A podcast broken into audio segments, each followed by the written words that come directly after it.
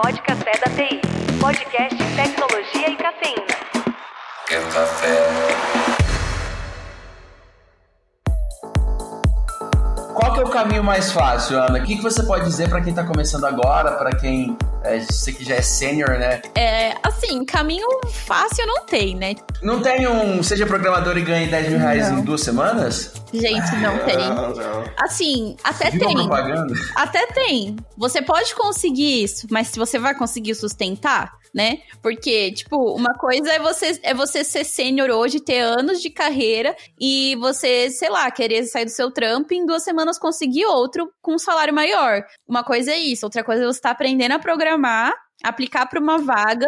Né? E você pode sim ser uma pessoa que consiga isso, né? Tipo, existem pessoas fora da curva que começam a estudar um bagulho e daqui semanas estão expert naquilo, né? Mas são pessoas e pessoas, Exceções. não é um. São exceções, existem pessoas fora da curva, existem super pessoas gênias, mas vamos se basear no senso comum, né? Não dá. Mas se você já é sênior, quer se especializar, né? E eu, eu super recomendo Meetups, tá, gente? Uma rede de network presencial perto da sua casa pode ser incrível. Eu percebi que as comunidades têm crescido muito nos estados de São Paulo, que nem eu comentei no início do podcast. Eu fui por um, por um evento lá em Goiânia com a, a galera do GDG Goiânia e foi, nossa, e que nem os, os meninos falaram, se você vê que fa sente falta, crie a sua comunidade, seja a comunidade, abra um círculo de pessoas que querem compartilhar conhecimento, que as empresas, elas adoram isso. Então, isso é uma rede de comunidade, né? Às vezes a galera fala, ah, eu, eu não, não encontro comunidade onde eu moro, às vezes moro num estado mais afastado ou em outro estado.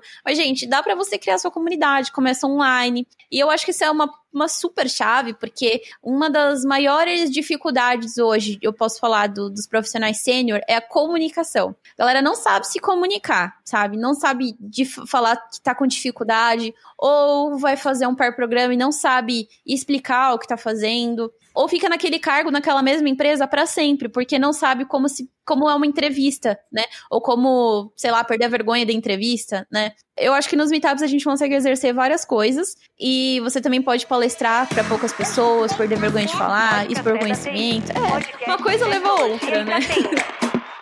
Café.